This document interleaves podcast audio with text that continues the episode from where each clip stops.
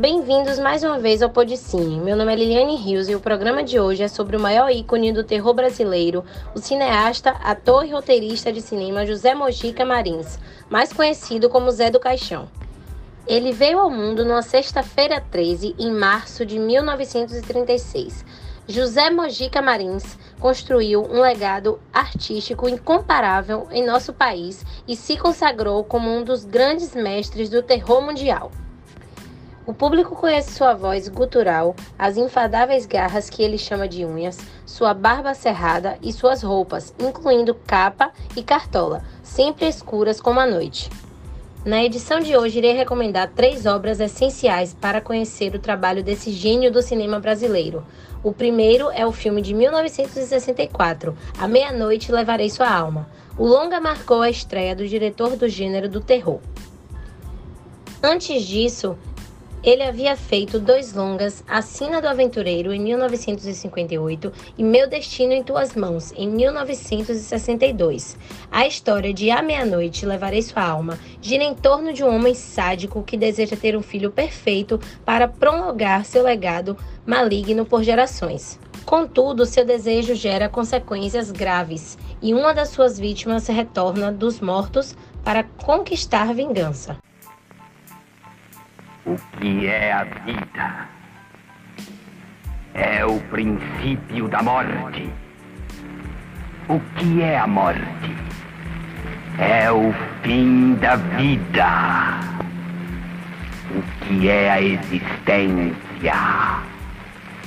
É a continuidade do sangue. O que é o sangue? É a razão da existência. Foi aí que nasceu o alter ego Zé do Caixão, personalidade que marcou presença na maioria dos seus filmes. Vendendo a própria casa, José conseguiu o dinheiro necessário para produzir o longa, não imaginando que este mudaria o cenário cinematográfico nacional para sempre. O segundo é Esta Noite Encarnarei no Teu Cadáver, de 1967, selecionado como um dos 100 melhores filmes nacionais de todos os tempos pela Associação Brasileira de Críticos de Cinema, Abracine, a continuação de A Meia-Noite Levaria Sua Alma, continuou a retratar Zé do Caixão, submetendo jovens mulheres a atos cruéis. Neste filme, as maldades de Zé do Caixão se tornam cada vez mais sádicas. Em busca de mulher ideal para gerar seu filho perfeito, ele rapta seis jovens e a submete a terríveis torturas. Mais tarde, após acabar com a vida de uma moça grávida, a população se revolta e decide exterminá-lo. Desta vez, ele também deseja encontrar um par que concorde com suas atitudes perversas.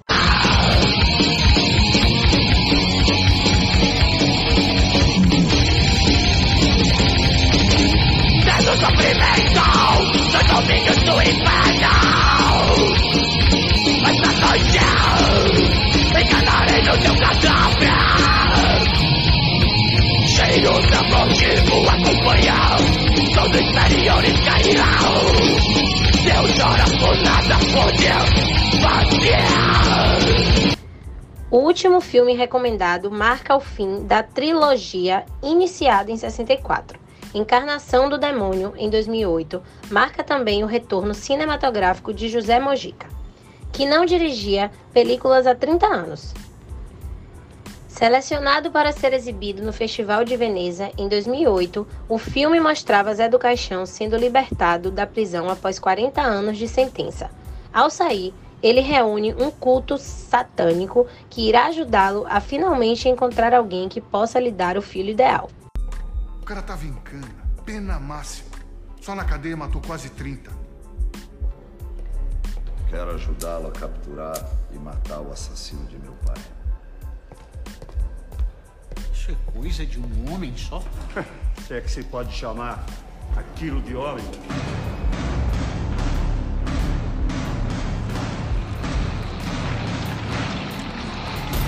Penso que eu estou vencido enfraquecido pelo tempo.